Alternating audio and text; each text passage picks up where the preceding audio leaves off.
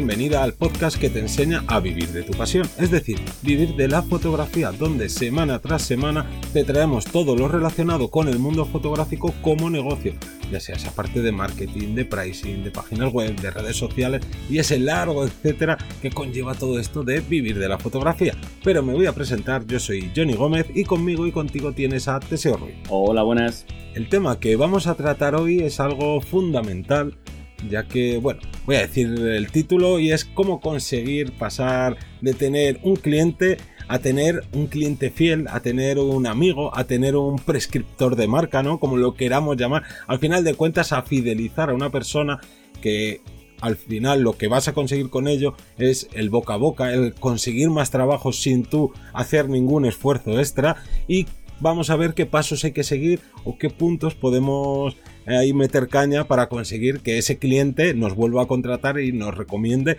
y termine, pues bueno, encantado de la vida con nosotros. Pero antes toca el call to action de este podcast, así que deseo cuéntanos.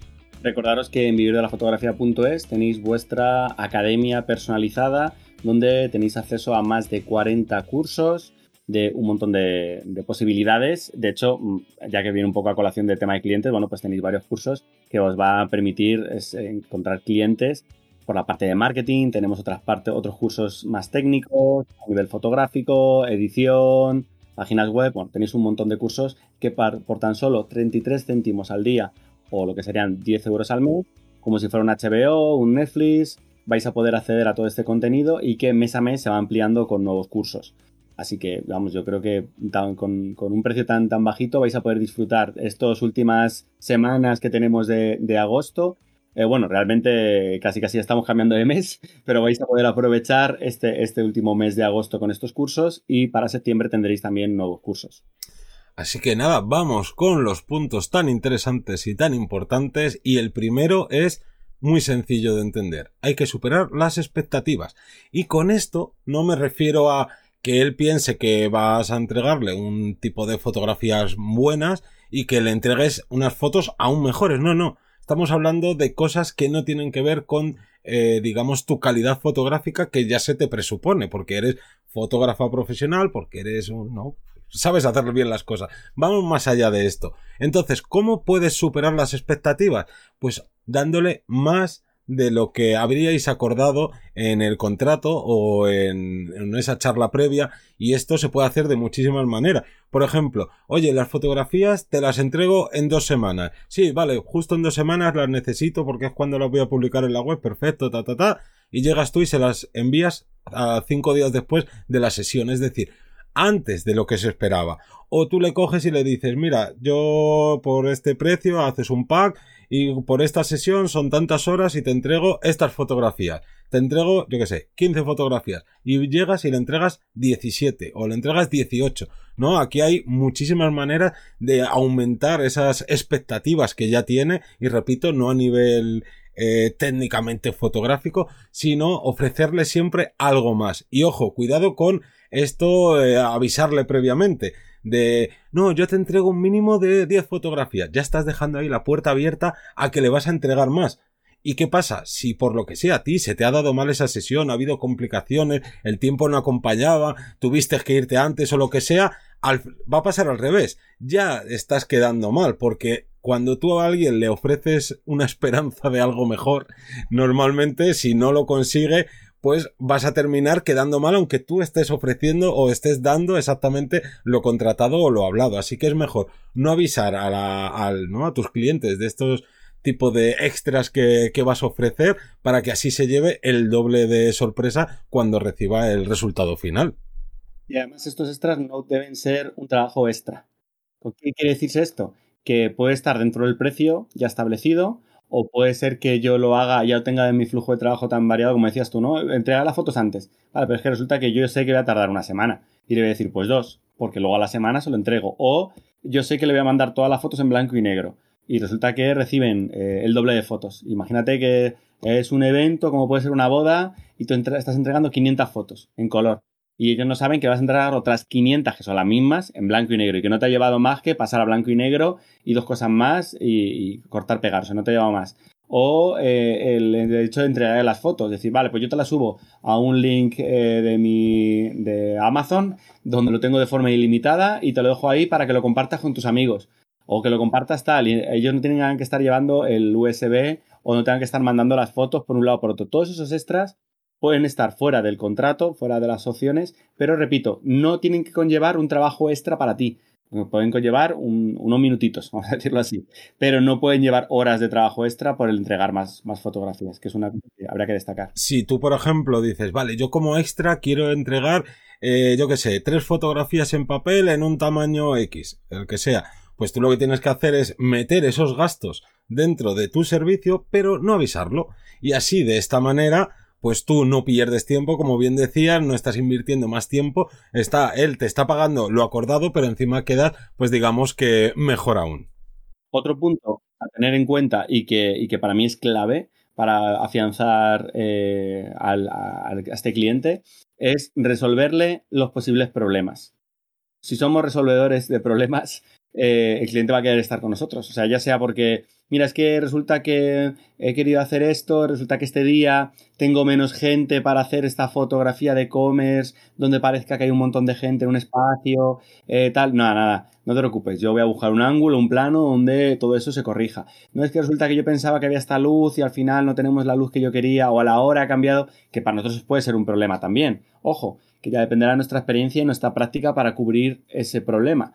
Pero si solucionamos problemas, si le decimos que no se preocupe, que nosotros vamos a poner ese extra o que, y que está dentro de nuestras posibilidades, bueno, pues eh, saber qué vamos a realizar, saber toda esa información previamente nos va a dar posibilidad de que le podamos ayudar a resolver esos problemas, ¿no? Cuando digo problemas pueden ser físicos, o sea, eh, materiales, pero también puede ser, oye, pues un cliente o una sesión de fotos de es que yo nunca me he hecho unas fotos, no te preocupes. Yo te voy a ayudar, te voy a encaminar, voy a llevar una tablet con unas imágenes para que veas el antes y el después. Vamos a disparar con el tethering allá al lado con la mesa para que vea las fotos y que se pueda reforzar, decir, ay, qué bien me veo las fotos. Y sigamos trabajando, no dejarla completamente o no dejarle completamente aislado. Entonces, este tema de resolver problemas viene un poco por eso, ayudar a, a, nuestro cliente. Claro, y al final aquí también, dentro de aspectos, ¿no? Si te dedicas o tu tipo de cliente es B2B, pues claro, tú puedes llegar y decir, mira, que no solo te hago estas fotos, o se las entregas y dices, oye, mira, estas fotos súbelas de determinada manera a esta red social,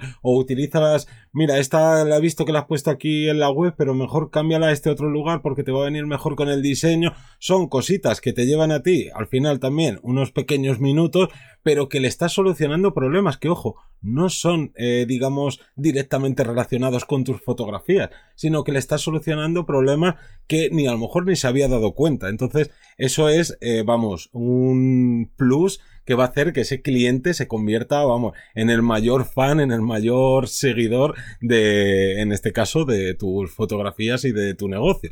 Y esto además lo podemos enlazar con eh, el siguiente punto que es intenta hacer partícipe eh, durante todo el proceso a tu cliente. Y esto hay que cogerlo un poco con pinzas porque habrá clientes que por lo que sea no tengan tiempo y no quieran y sea como de mira, tú haz lo que te dé la gana, que yo me tengo que ir ahora mismo, te dejo aquí mi espacio, haz las fotos que te he pedido y me voy corriendo. Pero si es un cliente que va a estar contigo, que no seas tú como un extraño que aparece allí, empieza a montar cacharros, empieza a hacer fotos, sí, sí, que le va a entregar las mejores fotos del mundo, pero hazle partícipe. Oye, ¿qué opinas de esto? ¿Qué, ¿Qué es lo que os gustaría, no? Que bueno, esto en realidad también parte del previo a la sesión, de hacer un mood board, un, un ver qué es lo que necesita el cliente, pero en todo lo que le puedas hacer partícipe, lo que va a conllevar es que la, la experiencia de contratarte a ti sea más divertida, sea más entretenida y volvemos a lo mismo, no son cosas fotográficas, pero que van a hacer que tu cliente, bueno, pues termine encantadísimo de la vida contigo y quiera contratarte más veces y sobre todo también quiera eh, eh, recomendarte a otras personas. Y ya el quinto punto y último con el que podríamos cerrar esto sería el hecho de, una vez que ha trabajado con ese cliente, recordarle eh, que, es, que es tu cliente. Quiere decirse, o sea, por ejemplo, eh, una vez ha pasado el año, un año de la sesión o eh, cada X temporada ¿no? que llegue, pues mandarle un email, decirle, oye, ¿te acuerdas de aquella vez que trabajamos, lo a gusto que estuvimos, tal? O fíjate, ¿te acuerdas de este resultado, que bien quedó esto, tal? Ese recordatorio hace que el cliente eh, muchas veces está pues a su, a su rollo, como digo yo, está en otras cosas, tal, y no se acuerda que, ha trabajado contigo o que en ese momento no, no, te necesita y cuando tú le haces ese recordatorio dices, anda, pues oye, pues no estaría mal repetir esto, funcionó bien esta campaña, funcionó bien esta fotografía, me vi muy guapo, muy guapa en estas fotos, voy a volver a, tirar de él porque me gustó. Y ese recuerdo hace que vuelva a hablar de ti frente a, eh, o sea, lo comparta, e incluso se, se interese. Entonces, esto también es, importante una vez que ya tenemos el cliente, que muchas veces es lo más complicado tenerlo. Una vez que lo tenemos, recordarlo. Claro, al final eh, no hay que hacerle ghosting a los clientes, ¿no? Y que, ah, como ya me ha pagado, le entrega las fotos, ha quedado contento, pues ya me olvido de él, no. Es simplemente, pues, lo que dices tú, tiempo después, o yo qué sé, si por ejemplo es un negocio, vete a visitarle al negocio ni siquiera a lo mejor en algo, digamos, un poco más frío como un email o un mensaje, pues te pasas por ese negocio, oye, que es que pasaba por aquí, qué tal va todo, qué tal, ¿no? Pues eh, al final de cuentas, yo creo que lo resume muy bien el no hacer ghosting. Es como si tú empiezas a, a, elaborar, a, o se empieza a formar una amistad con alguien, se, te vas un día a tomar unas cañas, al cine, al no sé qué, y te las pasa muy bien, pero dices, yo ya me olvido de esta persona que tengo que buscar un nuevo amigo. No, eh, es mil veces más difícil conseguir un cliente nuevo que digamos que hacer que una persona que ya ha confiado en ti y que ha terminado contenta te vuelva a contratar. Así que es importantísimo, digamos, que haya cada uno con ¿no? Con sus métodos y demás, pero recordar a tus clientes de, oye, que sigo aquí, oye, que mira, que ahora se lleva mucho este tipo de fotografía, a lo mejor te vendría genial para, ¿no? Para cambiar la página web, o incluso se me ocurre ahora de, mira, te paso este artículo que a lo mejor te interesa y en ese artículo hay un punto en el que dice, oye, pues cada dos años, cada año tienes que renovar tu página web, no la estética de tu página web, no el diseño, la estética de tu página web, porque eso te lleva a conseguir más clientes sin cambiar nada más, pues ciertas cosillas que al final eh, para él eh, le va a ser una ayuda y encima le estás recordando eh, que se lo pasó muy bien y que consiguió un trabajo muy efectivo contigo. Y yo creo que con estos puntos eh, habéis podido tener las eh, opciones para mejorar y hacer que ese cliente se convierta, me gusta decirlo, cliente amigo, ¿no? Cliente fan, y, yo creo que un poquito más, hasta la próxima semana. Sí, que nos vemos la próxima semana. Ahora deberíamos de debatir si cuándo acaba el verano, cuándo acaba la sintonía de verano, si acaba ya en la próxima semana que, se, que ya empezamos en septiembre o dejamos ahí 15 días más. Pero bueno, eso no lo sabrás hasta el próximo lunes a las 7 de la mañana. Un saludo.